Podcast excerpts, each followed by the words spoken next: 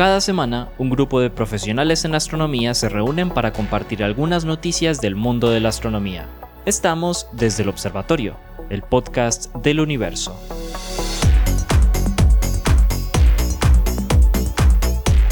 Bienvenidos a un nuevo episodio de Desde el Observatorio. Este es el podcast del pregrado de astronomía. Es una iniciativa de profesores del, pregrado de astronomía de la Universidad de Antioquia, a quienes introduzco el día de hoy y nos acompañan Esteban Silva, Juan Carlos Muñoz, muy contenta de introducir a Lauren. Lauren, bienvenida nuevamente. Y Germán Chaparros, los profesores eh, Jorge Zuluaga y Pablo Cuarta se encuentran de descanso, ese descanso que nosotros llamamos descanso. ¿Y quién les habla? Adrián Araujo desde aquí de la Sergio Boleda en Bogotá. ¿Cómo estamos el día de hoy? Están de vacabagos. Muy bien. Todo muy bien. Yo no dije nada que conste, ¿no? De, vaca, de Yo no dije nada. Ne- Negrito, No dije ¿dónde nada. estás vos? Yo estoy trabajando. Ah, sí, no yo también. nada, yo dije- Trabajando están de desde mi casa. Ya va a venir a chicañar. Yo que voy los sábados, los domingos, los festivos, usted me va a decir, me va, me va- me va a chicanear que porque está bien en la oficina. Sí. Los trapitos al sol. Sí. Ah, sí, yo no sé nada, yo no sé nada. Lo dijo Lauren. Por cierto, primera vez que es un placer introducir a Lauren. De primera vez que soy Anchor y introduzco a Lauren. Así que nuevamente bienvenida, claro. Lauren. Muy contenta de verdad de tenerte aquí con nosotros. Y para iniciar este podcast, vamos con Juanca. Ay, ay, yo, empiezo yo. Eh, ¿por sí, qué? usted mismo, No, usted no, mismo. No porque sabía. sí. dele pues, dele pues. ¿De qué es que es esto? Eh, eh, no, no, mentira, no. de tengo una- astrología, de astrología. No, tengo una noticia, Mentira. tengo una noticia que salió hace un par de semanas, como yo estuve descansando hace ocho días. ¿Sí? Eh, eh, esta, esta, esta noticia está un poquito zancochada ya, salió hace 15 días larguitos y es una simulación sobre simulaciones, una noticia, perdón, sobre simulaciones cosmológicas. Eh, un tema que a mí me llama mucho la atención, que es muy bueno, y me llamó pues más la atención porque es un artículo pues publicado por colegas, compañeros con los que trabajé durante el doctorado y demás. Qué chévere Entonces, eso. es un trabajo muy interesante. Es una noticia en la que básicamente hacen una máquina del tiempo para ver la evolución de las galaxias. Es que pasa lo siguiente, pensemos en, los- en- en la siguiente situación. Cada que eh, siempre decimos que es muy bacano estudiar, observar el universo, porque siempre que vemos objetos cada vez más lejanos, vemos em, cómo se comportaba el universo y cómo eran esos objetos eh, eh, hace millones de años. La luz que estamos recibiendo de una galaxia eh, hoy es la luz que esa galaxia emitió hace 100 millones de años. Entonces, de alguna manera, estamos viendo hacia el pasado. Y eso es bacano, pero a la vez es mal, a la vez no es tan bueno, porque también nos gustaría saber bien cómo se ve esa galaxia hoy, dónde está esa galaxia hoy, ¿cierto?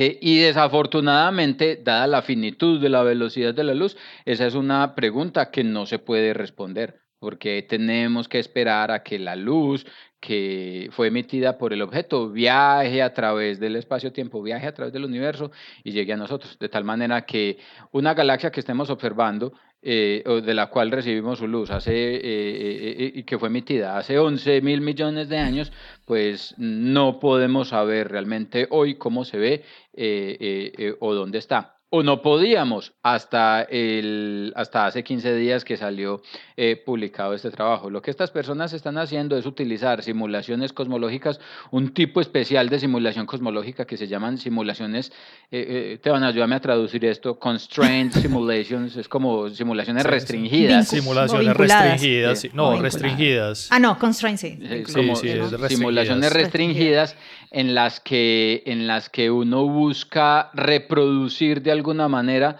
eh, el comportamiento de la estructura a gran escala del universo, pero la están aplicando a objetos del universo temprano. Entonces, eh, hay, hay tres tipos de simulaciones cosmológicas. Eh, cuando uno hace, y las personas que han visto, y, y si no las han visto, pues los invito a que busquen, por ejemplo, las, las animaciones de las simulaciones de Millennium, o las simulaciones Illustris, o las simulaciones de Multidark, para que miren, por ejemplo, eh, cómo se ven estas simulaciones cosmológicas de formación de estructuras. Todas estas simulaciones, aunque decimos que simulan nuestro universo, realmente simulan el universo en sentido estadístico. En esas simulaciones se reproduce lo que en alguna parte del universo estadísticamente debería representar el comportamiento del universo, pero realmente no es una simulación específica de una región del universo que podamos conocer o que podamos observar. Nos ayudan estas simulaciones a entender el comportamiento del universo a gran escala, a ver las características de los halos de materia oscura y de las galaxias desde un punto de vista estadístico,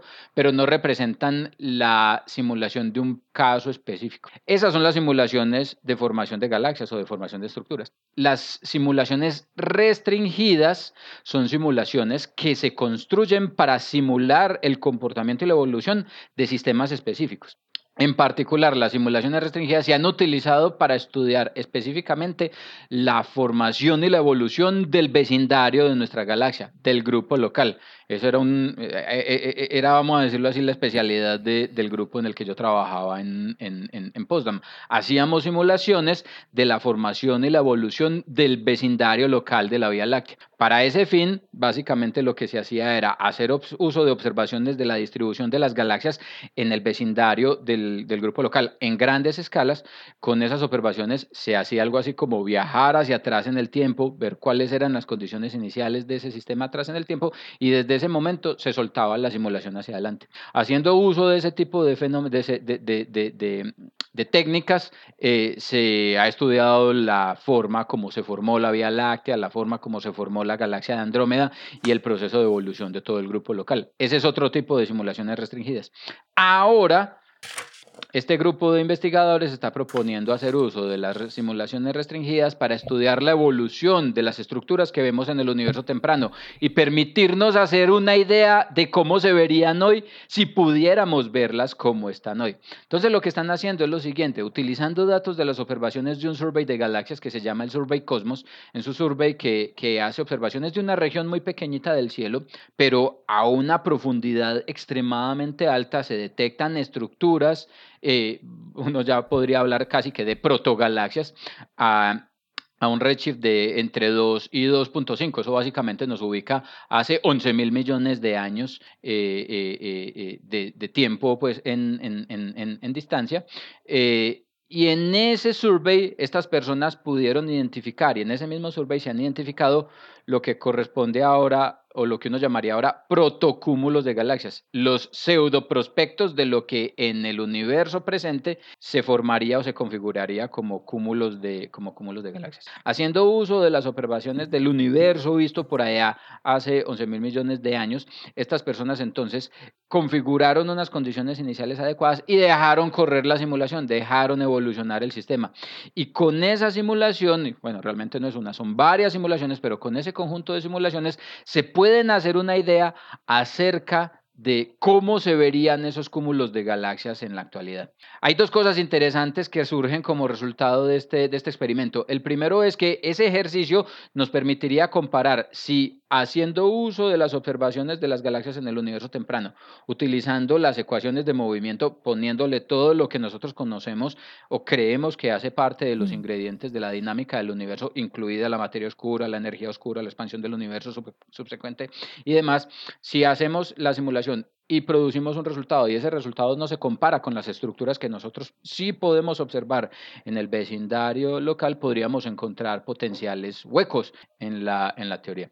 El primer resultado interesante que se deriva de este trabajo es que el, el, resultado de las simulaciones muestra em, conclusiones o estructuras congruentes con lo que observamos en el vecindario de, nuestro, de nuestra galaxia. Las estructuras que se producen estudiando la evolución en el tiempo de objetos que vemos, que podemos detectar en el universo temprano y dejándolos evolucionar en el tiempo, en esta máquina del tiempo, resemble, eh, eh, eh, se, parecen a las, a las estructuras que nosotros podemos observar en el universo local. Lo que en principio da un parte de confianza y a la vez nos deja otra vez con la inquietud. Entonces, ¿qué diablo está pasando? Porque necesitamos poner la materia oscura, necesitamos poner la energía oscura para poder que esos objetos que observamos en el universo temprano construyan estructuras tal cual como las que observamos en el universo local. Esa es la primera moraleja muy, muy, muy interesante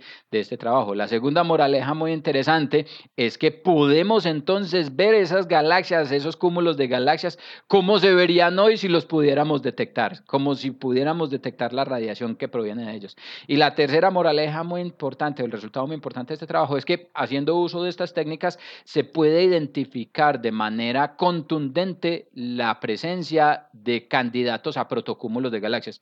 En el Survey Cosmos, las observaciones sugerían que había la existencia de al menos cinco cúmulos de galaxias. A través del uso de esta simulación, la simulación en últimas le dice si sí se va a formar o no se va a formar un cúmulo de galaxias.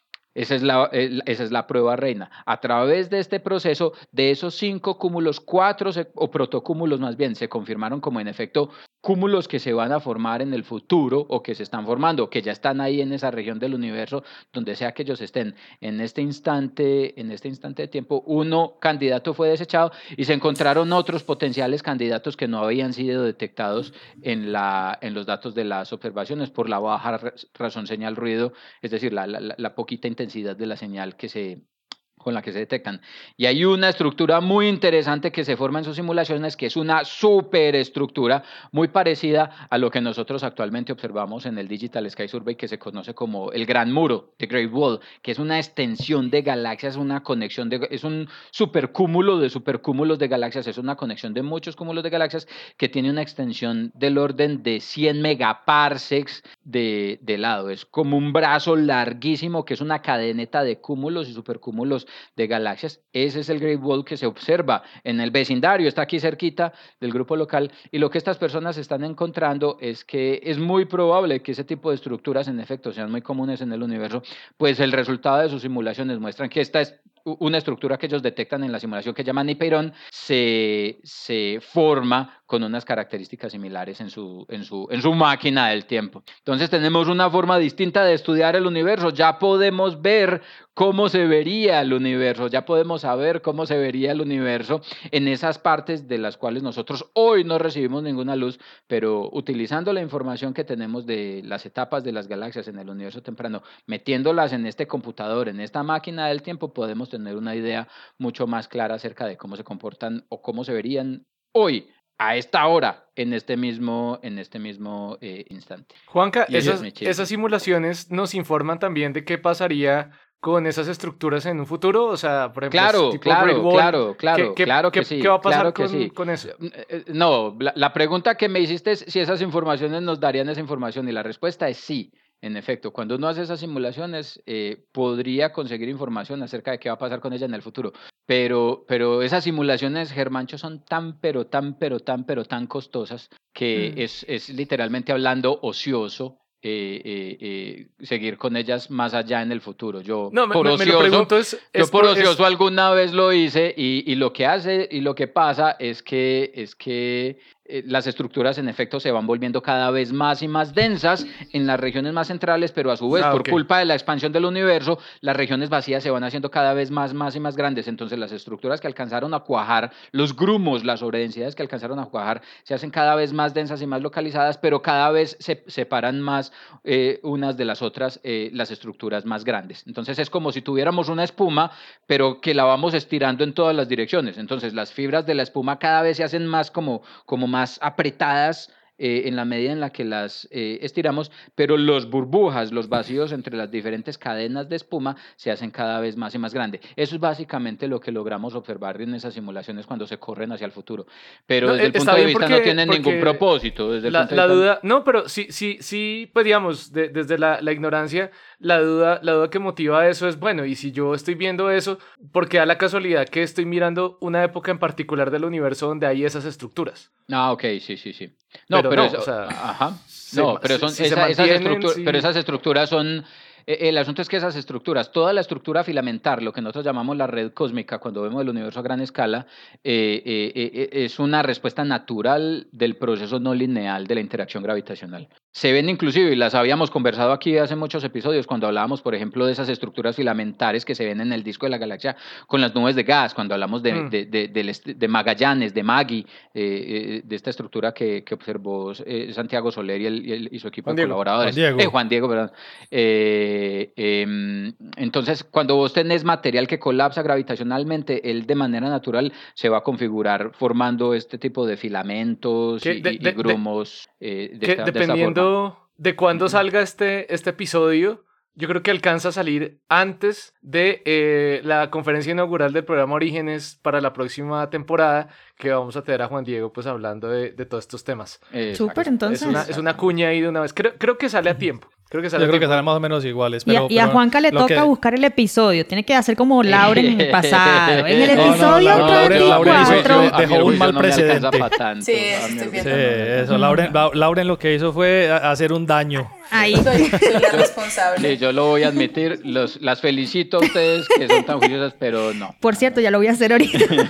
No me da. Eh, esa, esa, esa respuesta, de hecho, de, de cómo cae el gas bajo la acción de la gravedad y que se vuelve filamentos es muy particular. Yo la estaba mostrando en clase para procesos de formación estelar, en una simulación de una nube de gas eh, para la formación de un cúmulo de estrellas. Es exactamente el mismo es fenómeno. mismo, es, es el- Es es la exactamente el respuesta mismo. no lineal del campo de la interacción gravitacional. Es, un fenómeno natural. Exacto. Entonces, Y eh, y es- esas y estructuras bonito, están ahí porque interactúan gravitacionalmente, no porque estemos viendo un Exacto. evento particular o un instante. Todo el universo está plagado de esas estructuras porque en todo el universo hay masa que está colapsando gravitacionalmente. Es, es, es- Exacto. eso es innegociable en ese sentido. Sí, sí, ahí, ahí no importa si es materia oscura o materia barónica, todas en principio deben Exactamente. responder exactamente igual a ese fenómeno. Exacto. Bueno, súper chévere esa vaina de la máquina del tiempo. Pero bueno. Ahí les dejo el chisme, pues. Ahí pa' le que- dejo el chismo de la máquina del tiempo. es, es como si, es como si usted tomara una foto de su abuelo y lo metiera en esa simulación y le mostrara cómo se vería su abuelo hoy en día, pues, eh, Es y como ver si toda la la, girara al película, revés, ver toda para la hacerse película, pequeño y volver para a hacerse pequeño y volver a para, para, para poder rescatar a Luisa Lane. No, pero eh, de las. De la- de- de- sí, el comentario friki. De, esos, de esas cosas de cuando se mete una imagen en, en un sistema que analiza hacia atrás o esas cosas, eh, hay unas que son, que son un poquito hasta miedosas, que es que uno le puede meter la foto de un abuelo o de una abuela, como dice Juanca, o de un antepasado, pero la foto así viejita, a una herramienta que está en internet de Machine Learning y la herramienta estudia los detalles de la imagen y te genera un GIF animado de cómo sería ese objeto, en este caso una cara en general, moviéndose como si estuviera vivo. Es Uy, susto. hasta miedoso. Susto, no. es impresionante.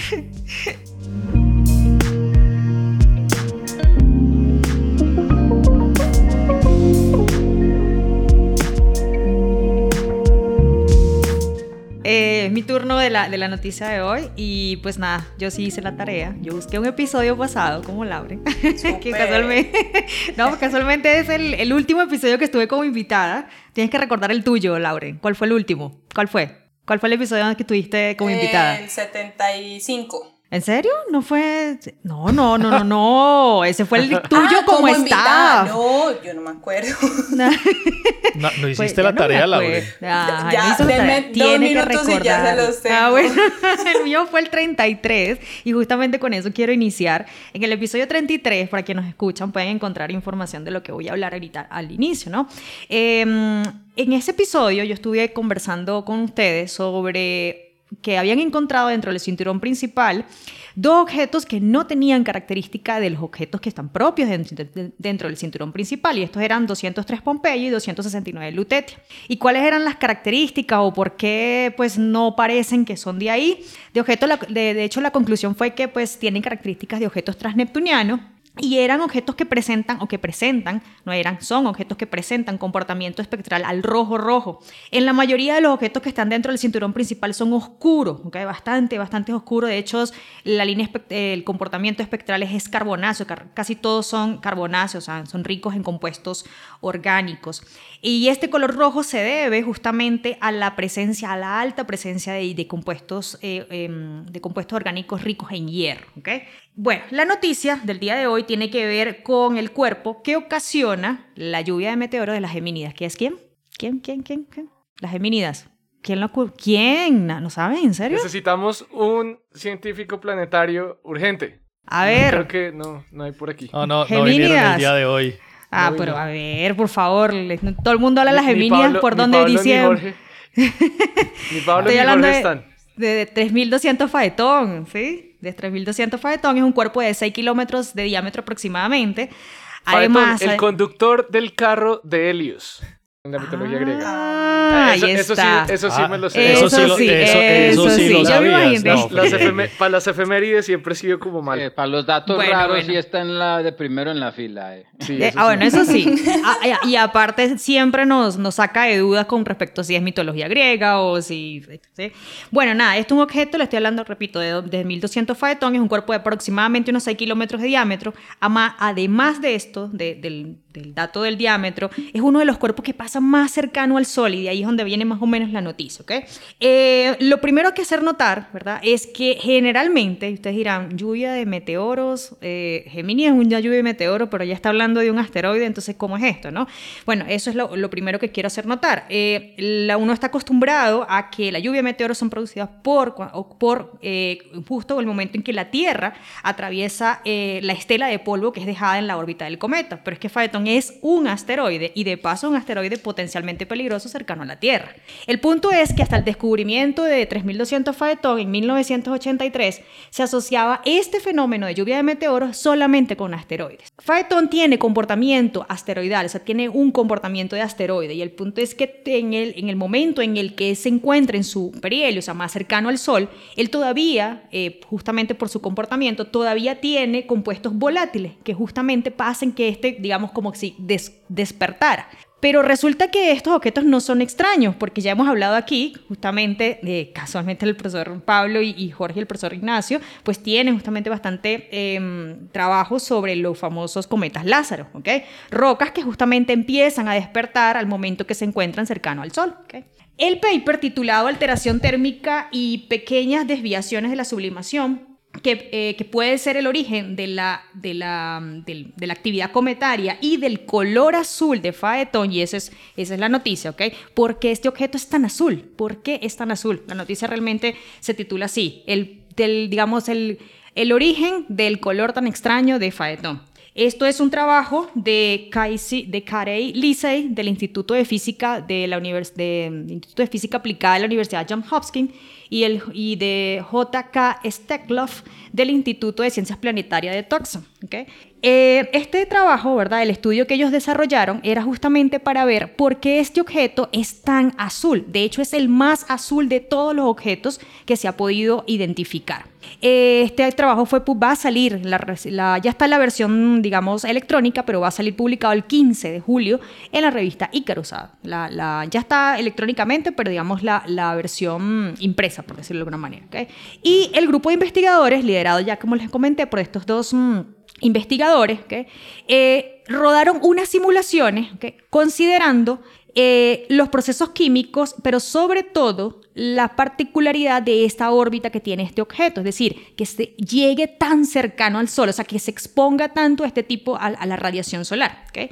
Em, ¿Qué descubrieron ellos? Que en estas simulaciones los, los- los- los resultados son justamente que estos compuestos, este objeto, que supuestamente cuando él tiene compuestos altos ricos en hierro, debería ser un poco más rojo, por ejemplo, en el caso de el que mencioné, de Pompeya y Justitia, ¿ok? cuando él se acerca a su perihelio, él empieza a sublimar y justamente los compuestos que pierde son estos compuestos que le dan, le deja, como que si lo desnudaran y quede ese color azul. Es decir, él pierde los compuestos ricos en hierro. Ahora bien, ellos dicen lo siguiente, si sabemos cómo se puede dar el proceso, justamente por la exposición a las altas temperaturas de la superficie de este objeto, pero no sabemos por qué es tan azul. Eso es una de las incógnitas que queda abierto justamente en el artículo.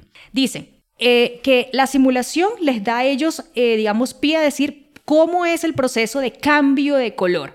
Esta idea la sacan justamente, el, eh, el investigador principal, Lisey, tuvo la idea, al, al, mm, tuvo la idea de, bueno, rodemos cómo es el cambio térmico frente a altas temperaturas de este objeto, ¿ok? simulemos eso. Y esa idea la sacó justamente de los resultados de la New Horizon frente a Acroton. ¿Sí? uno de los objetos de más, uno de los objetos estudiados por New Horizons, el cinturón de Kuiper. Este, este objeto eh, va del gris, el acrotón se va da del, de, lo que, de, la, de la tonalidad de gris al rojo justamente cuando se expone a la radiación ultravioleta.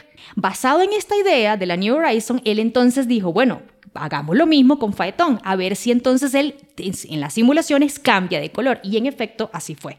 Repito, es una pérdida justamente de los compuestos ricos en hierro, dejando expuesto una superficie azulada, de hecho bastante azul. Una de las incógnitas es, ¿realmente esto requerirá de, de agua para que este proceso se dé? Es decir, se requiere eh, agua para que él deje esa, esa superficie azulada. Es una de las incógnitas que va a tener respuesta, esperamos así sea, gracias a la misión que va a ir a explorar al Phaeton. ¿okay? Es la misión que va a estar dada o liderada por JAXA y se llama Destiny Demonstration and Experiment of Space Technology de Voyage and Phantom Flyby and Dot Science. Ellos piensan tomar una muestra justamente de la composición de la cola que va dejando este objeto cuando se encuentra en su momento más cercano al Sol. Entonces, eh, nada, ellos ya dicen que pues tienen una, digamos, una posible respuesta de por qué este objeto es tan azul, o sea, a qué se debe, no a qué, no el por qué es tan azulado, sino cómo se obtiene ese color es una, una reacción a, las temperaturas, las altas temperaturas a las que él es expuesto y que ojalá podamos o puedan ellos verificar este tipo de, los datos de esta simulación con, la, con esta misión de, de JAXA que pues piensa salir en el, dice que en el 2024. Entonces nada, ahí les traje esa noticia. Eh, me pareció interesante porque pues también digamos como que toma otra, hace comparación con objetos que ya fueron estudiados con otras, con otras misiones, en este caso la del New Horizon que mencioné, y dos, pues va a buscar empalmar, hacer un matching con estos datos de la simulación con lo que se piensa encontrar con esta misión de exploración. Entonces, bueno, nada, esa era mi noticia del día de hoy. Oíste, y, la misión sale en el 24 y cuando se tiene, se tiene resultados de las medidas. Qué montón de paciencia, definitivamente. Pues no, o sea, eso sí no lo comentan, pero pues obviamente primero pues necesitan justamente, ojalá se dé la ventana de lanzamiento, eso es lo importante, lo tienen pronosticado para el 2024 y luego pues hacer la toma de eh, muestra. esto es peor que esas películas que salen en tres episodios y liberan un episodio cada año, cada dos años, uno es como que maldita sea, no me pongan ah, a esperar. Sí, sí, sí, sí, también, también. Pues nada, esperar y ver si, si esas simulaciones pues son las correctas o qué tan acertadas están, etc. ¿ok? Y bueno, nada, eh, estar súper pendiente como les comenté.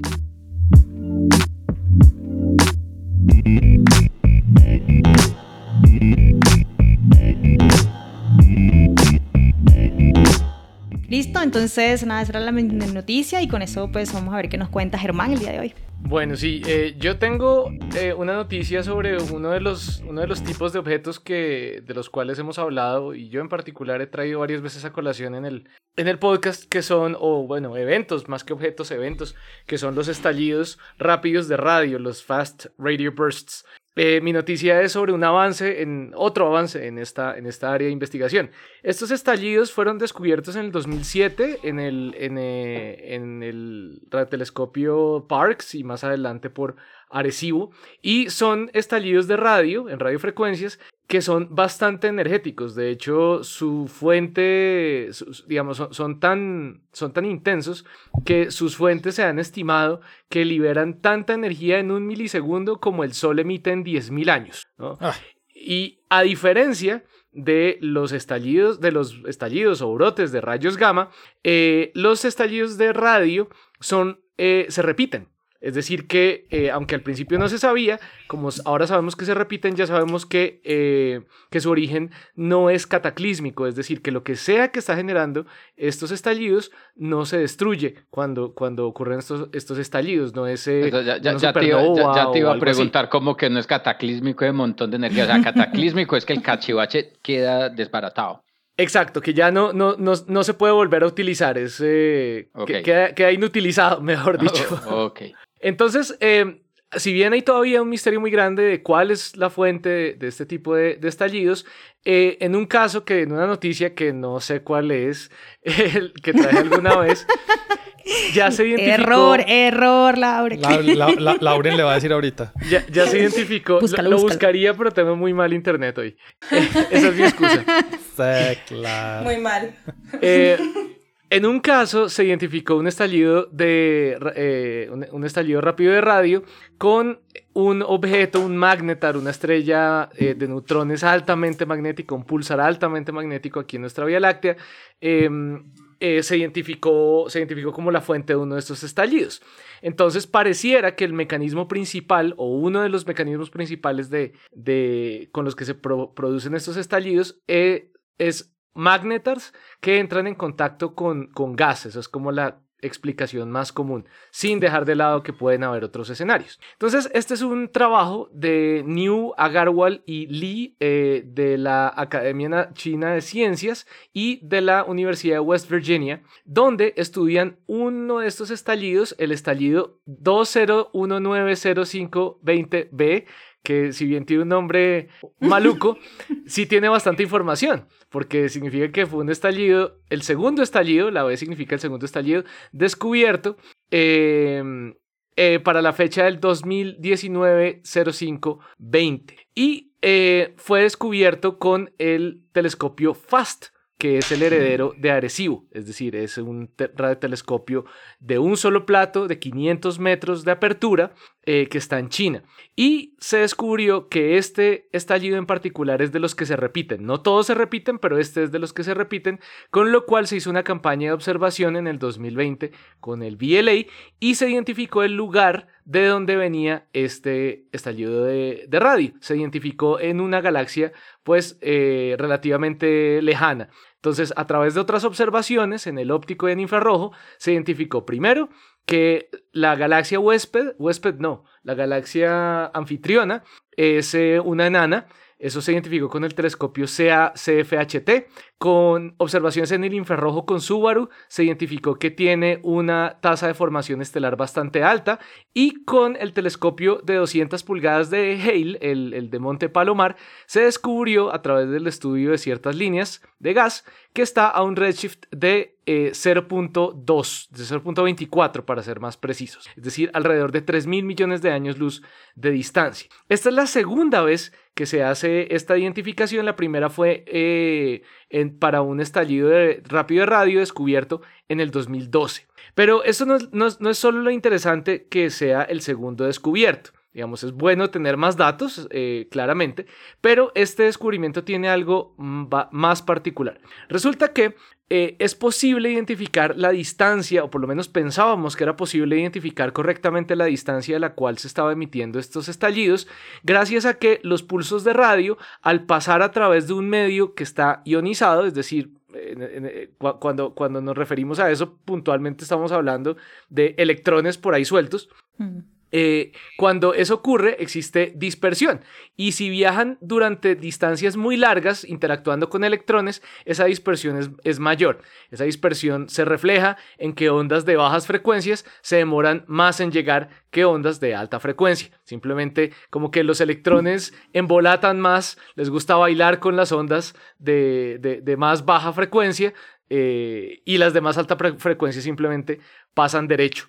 Y gracias a, la medición de con cuánto se demora más llegando el pulso a bajas frecuencias respecto a altas frecuencias, es posible determinar durante qué tanto camino interactúa ese pulso con cargas eléctricas, con electrones. De hecho, ese fue lo sorprendente de los estallidos rápidos de radio cuando nos dimos cuenta que venían eh, de, fuera de la galaxia, porque con los pulsares pasa algo similar, pero pues los pulsares muestran dispersiones que son pues coherentes con que viajaron distancias relativamente cortas, mientras que estos estallidos nos dimos cuenta que venían de distancias bastante lejanas por lo general. Y eso ocurre porque si bien el medio interestelar en nuestra galaxia está ionizado o, encontramos grandes regiones ionizadas en nuestro medio interestelar, también el medio intergaláctico está ionizado. Es decir, eh, si yo mando una señal de aquí a cualquier otra galaxia, eh, en ese camino que recorre la señal la señal se va a encontrar con un montón de electrones que se bailan la señal ante todo la demás baja frecuencia. Y eso se va a notar. Entonces, simplemente midiendo esa dispersión, en principio debería ser posible estimar durante qué tanta distancia, haciendo unos cálculos muy alegres, durante qué tanta distancia ha viajado ese pulso, como lo estoy mencionando. Em, y entonces eso también, digamos, nos ayuda a estudiar el contenido de la materia bariónica ionizada en el medio intergaláctico. Eso es, digamos, bastante, bastante útil también. El asunto es que para este este, esta fuente en particular, encontramos que la medida de dispersión es un orden de magnitud más alta que para otras galaxias eh, previamente identificadas. Eh, dije que esta es la segunda, pero esta es la segunda de, la, de, los estallidos que se repiten, porque hay estallidos que no se repiten y que sí hemos identificado las galaxias también. Eh, el problema entonces es que esa medida de dispersión, se, como se usa para determinar la distancia, el problema es que si el medio por el que viajó la onda está inusualmente ionizado o es inusualmente denso, entonces esta determinación está mal. Entonces originalmente se había calculado un corrimiento al rojo, un redshift para esta fuente de 0.9 a 2.2, cuando la medida original era 0.24. O sea, nuestro método alegrón de calcular las distancias a, las, a, los orígenes de los estallidos de estas de, de, radio, pues pueden estar muy, muy mal. O sea, usted, los cosmólogos saben que de 0.2 a 2.2 hay, hay una diferencia bastante dramática en la historia del universo. Un universo.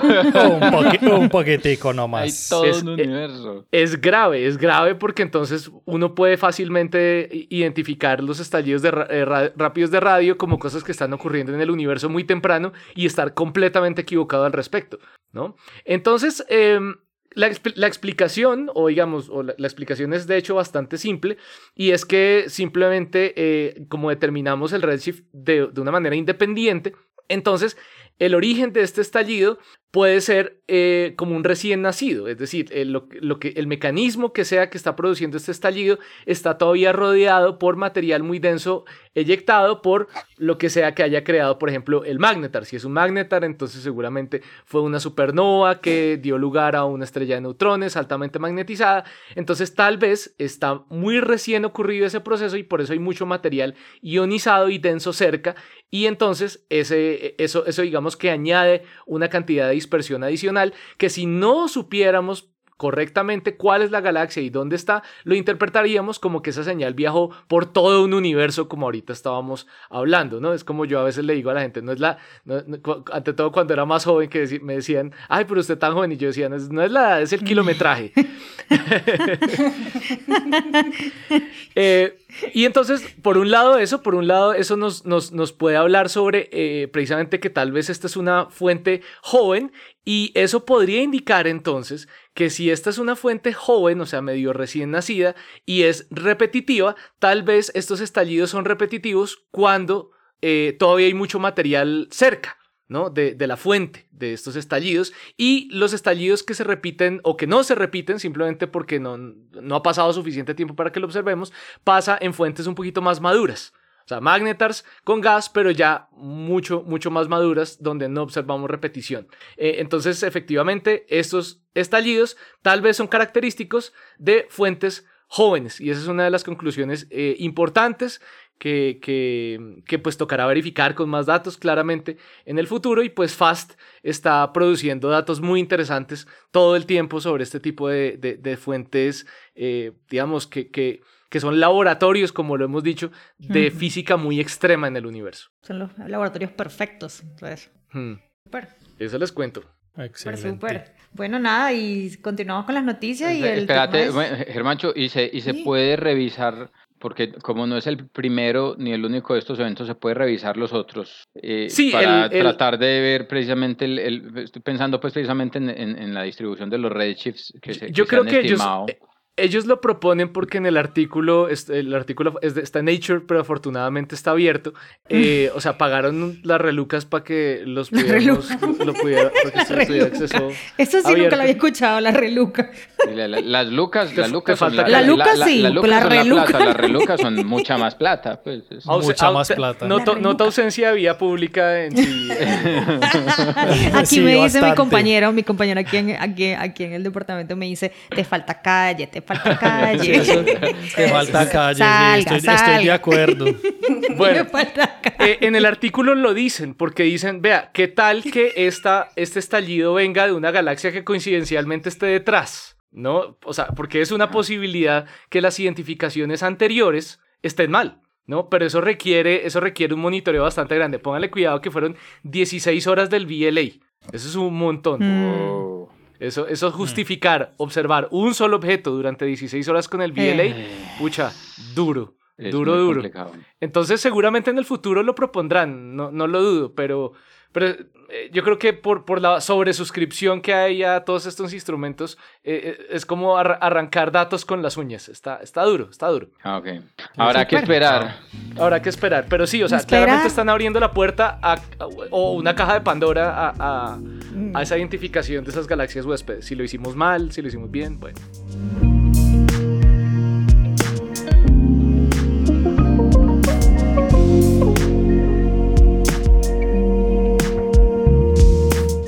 Bueno, no es que las otras noticias no hayan estado chéveres, pero las últimas dos noticias me llaman mucho la atención los títulos y la primera va con Esteban. Vamos a ver. La mía no tiene ningún podcast eh, anterior, entonces la Aquí ya se está empezando este a ver lado. los No. favoritos. Aquí, aquí ya se Ah. están empezando a ver los favoritismos de la gente. No, yo ya estoy Ah. viendo que me convertí en la compañera No, que, no, no, que no, dice, haga la tarea y todo el mundo la mira así como... Peor, la, la que dicen hagan la tarea y que después en vivo dicen nadie hizo la tarea, pues muy mal hecho. Yo sí. No, o, profesor, o- o yo sí. dice, profe, acuérdese de la tarea que, Se le que olvidó nos puso". recoger. Ah, la peor, peor esa, esa es la peor. No, la, ¿Usted, la usted no- iba noticia- a recoger hoy una, no- noticia- una tarea? Sí, profe, usted no iba a hacer hoy examen. Ay. No, la, la noticia que yo traigo es una noticia muy cortica, pero que me pareció muy, muy bacana y muy bonita, pues, y, y sobre todo por lo sencilla de, de, de- de la noticia, del el estudio que hicieron, que me pareció muy interesante, pero esta noticia necesitará noticia en desarrollo más adelante porque los datos no son muy concluyentes, pero, pero sí parecen indicar eh, algo particular. ¿Se acuerdan de la misión Cassini-Huygens? Claro. Eso, eso, eso nos tocó a los que somos más viejos, eh, por allá en el 2005 estaba llegando y a los que son más jóvenes les tocó, si estaban, si eran jóvenes ñoños, les tocó ver eh, que murió en el 2017 la, la Cassini particularmente cuando ya la tiraron hacia, hacia, Tur- hacia Saturno. Pues la Cassini estuvo mucho tiempo estudiando el sistema eh, Júpiter, perdón, Saturno y, y sus lunas particularmente. Hay, hay, hay Y en una este foto caso- de esas eh, punto azul pálido, ¿no? Bien bonita, o sea, que, Sí, que sí, tomaron- eh, Ah, esta- tomó eso, la Cassini tomó una de esas cuando, cuando estaba por allá. No es la, la original, la del punto azul pálido, fue una de las Voyager, si no estoy mal, pero, pero la Cassini repitió y la, la- el punto sigue siendo azul y sigue siendo un punto, al final de cuentas, la verdad. Pero en este caso vamos a hablar sobre dos de sus lunas. Eh, la noticia tiene que ver con las lunas Tetis y Dione, que son de las, eh, de las grandes, están en el, en el top 5 de las, de las grandes. A ver, Germán, De- díganos esa. quiénes son ellas, los nombres. Sí, Tetis y Dione, Germán, vienen de la mitología. Eh, Germán se nos fue. pues, no, no, Ah. no, so- sospecho que sí, pero, pero ni idea. Sé, te- sé- sé que hay unas que son de Shakespeare. Ni idea. Bueno, Esa sí no les sabía que te había inspirado también. en fin, Titania la- y Oberón, Ah, de Sueño Sí. una noche de verano. eh, sí. Hace, hace falta calle, Adriana. A ver, sería ya peor, sería, me, me falta literatura, sería en todo caso, así que póngale el nombre. en la, calle se encuentra de la- todo. Ah, bueno. De- depende, depende. La cosa, la cosa es que eh, se pusieron a, a estudiar en estas dos lunas eh, la morfología de los cráteres. Entonces, eh, normalmente los cráteres se forman eh, sobre una superficie sólida por el impacto de un objeto. y, lo que nosotros entendemos es que esos impactos en general pues terminan siendo una forma eh, circular alrededor de la zona donde fue el impacto. Pues no solamente pueden ser circulares, este conjunto de fenómenos donde se impacta sobre una superficie también se puede presentar ante una situación en la que si varios impactores caen seguidos el uno con el otro, la forma del cráter no necesariamente va a ser circular, sino que puede eh, formar una, una elipsoide, una elipse en general. Tener ¿sí? corrimiento o tener Sí, corrimiento. es, es alargada en alguna de las direcciones. exactamente. ¿sí? Entonces, lo que hicieron estos investigadores fue tratar de ver si podían estimar la edad de las lunas a través del estudio de cómo fueron los impactos sobre la superficie. Normalmente eh, lo que nosotros tenemos eh, como teoría, eh, y aquí vuelve y, y juega, pues no sé si en este caso Adriana nos va a ayudar, pero pues Pablo y, y Zuluaga son eh, los, los que, pues, que conocen de este tipo de... Los top. los- sí, los de la parte de formación. La teoría en la que nosotros formamos objetos es por acreción de material en general. Y nosotros suponemos que hay un punto en el cual se empiezan inclusive a formar discos alrededor de esos objetos cuando están en proceso de formación.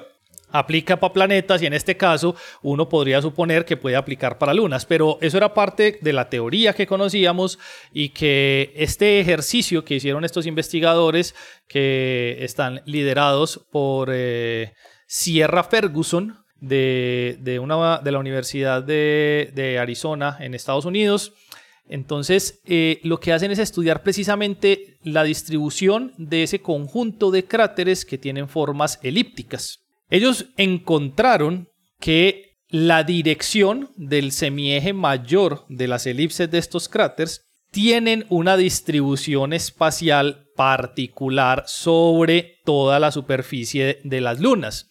La distribución es que el semieje mayor de las elipses en el ecuador está aparentemente alineado este-oeste y que a medida que uno empieza a alejarse del ecuador hacia los polos, la distribución comienza a tomar una distribución más aleatoria, quiere decir ya no están alineados este-oeste. Ese resultado lo están tratando de utilizar para varias cosas. Primero, ese tipo de configuración mostraría que el proceso en el cual se da la formación de estos objetos ayuda a suponer que el hecho de haber tenido discos en el proceso de formación es mucho más relevante de lo que se, se pensaba anteriormente. Quiero decir, si, si, si creíamos bajo las los modelos que se conocen hasta el momento de formación de esos objetos que se forman discos, pues esto sería como una especie de evidencia de ese tipo de fenómenos porque del disco es de donde se llega el material que cae sobre la superficie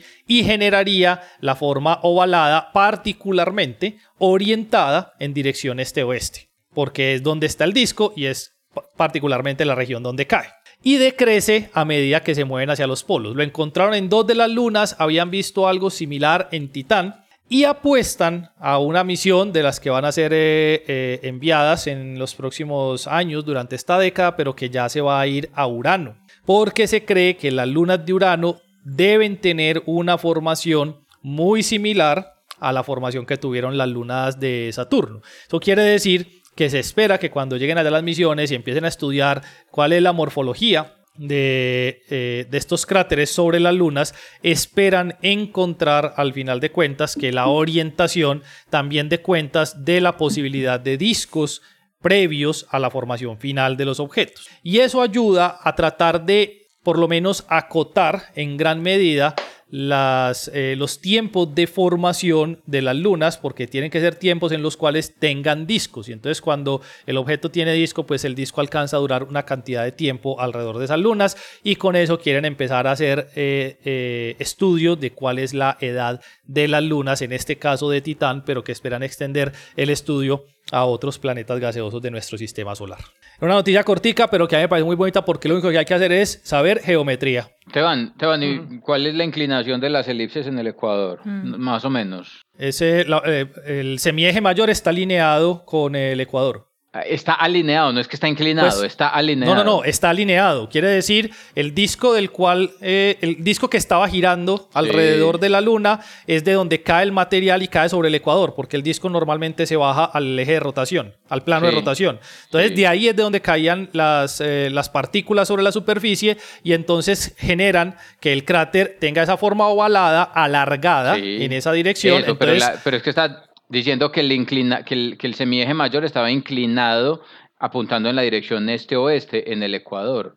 inclinado, eh, sí, claro, Pero tiene ¿cuá- una... eh, cuánto no, no, es? alineado. No, no, es la alineado. inclinación, la inclinación de la elipse es la misma o, o está es, es la del Ecuador, la, sí, la del Ecuador. Sí, eso. Eh, sí, eso, no. Eh, obviamente no, obviamente hay una dispersión en esos datos, o sea, no todos están claramente alineados, pero, pero cuando estaban haciendo el estudio, lo que notaron es que la mayor cantidad de los que están alineados este-oeste están más cerca al Ecuador y, se, y, se- y comienza Ah, esa, inclinación del semieje mayor comienza a volverse cada vez más aleatoria a medida que se sube hacia los polos Ok. de, de- de la luna.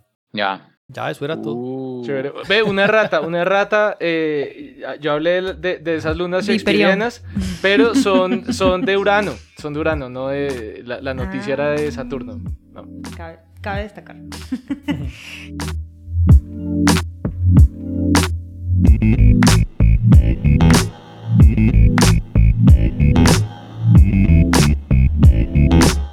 Nada, y finalizamos con Laure, que Bueno. también me llama mucho la atención ese título que nos tenemos acá. No, no, no, Adriana, porque ya Juan Carlos dijo que los favoritismos y que no sé qué, entonces Ah, ya se puso ahí sentimental. No, no, se- se sigan con, sus, delicó. no, Se sigan con se sus pero, favoritismos. pero, pero ¿Cuál no puede, pero, pero vea, listo. Si, si- si- si a eso vamos, cuando nosotros tenemos obviamente un chat interno de WhatsApp y en el chat interno de WhatsApp, Adriana siempre le manda las noticias a Juan Carlos. Siempre. A mí nunca me ha mandado una sola noticia. ¿Cómo que no? Claro que sí. eh, Adri, Adri siempre me hace la tarea. Adri siempre. Sí, yo a creo mí que yo nunca soy me el ha más- mandado yo, una yo creo que es que ya vio No, que yo yo soy ahora el más me, me autodenomino el bot. Soy el bot, digo. Y pum, le empiezo a Sí. lanzar. Yo creo que Eso- eso es me- verdad. Ya me puso el ojo. Este man es como el más vaguito. Colaborémoslo para que no se quede colgado. Para que no nos quede. Para que tengamos episodios. Para que podamos grabar algo. eh. Que conste que a Tarman también le mando, pero no, me- no les gustan las que les envío. A Esteban no, está bien. eso. Esteban también, Esteban también lo ha mandado, claro que sí. No. Y, y Ah, es más, en tengo que. Epa, esta la mandé yo, ¿verdad? Sí, Esta la mandé que yo. mencionarlo. Adriana la envió, entonces. Esta fue- la mandé yo. Así es. A mí no. Ah, ah, bueno, bueno, bueno, favoritismo. No, no, estos Cuéntanos, chicos hoy Lauren. están súper delicadísimos. Estamos Bueno, Estamos Llena- sacando llenos los de trapitos mocos. al Sí, sol. Sí, Dios sí, mío. ya veo, ya veo, ya veo que sí, ya veo que sí. Bueno, pues la noticia que hoy les tengo que la compartió Adriana exactamente. Y El bot. me- sí, exactamente. y que me llamó muchísimo la atención y es exactamente ese nombre como tal de, de, de la noticia que estaba en, en diferentes redes, no como tal del artículo, pero y, eh, eh, que habla acerca de si Júpiter devoró planetas. Entonces ya de ahí de entrada es como bastante interesante. Y pues bueno, entrando un poquito en materia, ese estudio fue publicado como tal el 2 de marzo del 2022 y eh, vamos a hablar acerca de, como ya les dije, de Júpiter. Entonces, pues obviamente me puse en la tarea capítulos 66, 62, 51, 45, Vio- 37, vio que sí es. 31, Pobrecito, 17 y pobrecito. 7. Vio Ah, que y sí por es. cierto, mi- el episodio en el, que, el cual fui invitada fue el número 16. Ahí está. Entonces, o sea, no van a pensar que me los memoricé. Esto es porque tenemos un escrito en el cual Sí. eh, ay, uno puede in- investigar. Eh, Pero bueno, no- no- sí. pero bueno, entonces, fíjense que cuando hablamos, digamos, de los modelos de formación planetaria, entonces siempre buscamos algún modelo como tal que busque explicar exactamente cómo pudo haber sido ese modelo de, o ese proceso de formación como tal de, los, de Júpiter, por ejemplo. Entonces, el modelo estándar lo que nos dice es, pues, Primero, Júpiter empezó eh, con la creación de cuerpos sólidos, luego pasa a la creación de gas, donde se genera esa envolvente de hidrógeno y de helio, y que eh, como tal es la que proviene de la nebulosa de, o de la que surge como tal el sistema solar, ¿cierto? Entonces, eh, pues en este caso la acreción, en caso del proceso de formación, lo que dice es que la acreción de los sólidos eh, continuaría mediante la acreción del gas y para cuando ya no hay de dónde agarrar, definitivamente. O sea, no hay para más, entonces ahí, ahí paró todo esto. Pero, eh, pues, estos son teorías y hoy en día las, los datos que tenemos de, de, Júpiter no solamente son estas imágenes o estas fotos que incluso nos han gustado muchísimo, en donde vemos estos grandes vórtices y estas manchas como tal en la atmósfera superior, sino que también contamos hoy en día con los datos de la, de la sonda Juno. Eh, entonces, eh, un grupo de científicos de Leiden, de Países Bajos, exactamente, buscó utilizar estos datos de esta, de esta sonda para ver si podía darle algún tipo de explicación a estas teorías de proceso, del proceso de formación como tal de Júpiter. Entonces, aquí importantísimo mencionar que Juno como tal es una sonda que se dedica justamente al estudio de Júpiter, en especial de su atmósfera y sobre todo también de eh, entender un poquito o tratar de entender más bien la parte interna como tal de, de Júpiter. Entonces, esto es, eh, por eso es que se utiliza esta sonda o los datos de, de esta sonda. Y aquí un, un, mensaje así, un paréntesis, y es que dentro de todo el equipo que hace parte de, de esta misión, se encuentran muchos latinos y muchas latinas, e incluso se encuentra la geóloga planetaria Adriana Ocampo, que es importante mencionarlo porque siempre yo hemos, hemos, hablado de estos referentes locales, nacionales o latinos que hay que tener en cuenta que también están trabajando en, en estos tipos de estudios, ¿no? Entonces, es un impacto, ¿no? En, en este tipo de, de, de trabajo, ¿no? Exactamente. Entonces, Fíjense que, eh, bueno, listo, se sabe cómo es la parte externa, pero no la interna. Entonces, hasta el momento se tenían esas dos teorías y eh, que busca como tal explicar cómo fue que Júpiter logró recolectar el material rocoso de la parte interna. Entonces, hay dos teorías como tal que busca explicar eso. Entonces, lo que decían, la primera puede ser que esa parte interna se generó por la acumulación de miles de millones de piedras muy pequeñitas ¿sí? Eh, o el otro escenario sería la absorción de planetesimales o lo que sería planetas bebés de lo que serían esos planetas rocosos o planetas, eh, perdón, planetas rocosos pequeños como lo que sería Marte o la Tierra. Entonces estaban esos dos escenarios y ellos dijeron, listo, vamos a usar los datos de Juno para ver qué sacamos. Entonces, para poder saber esto, lo utilizaron no solamente los datos de Juno, sino también de la sonda Galileo.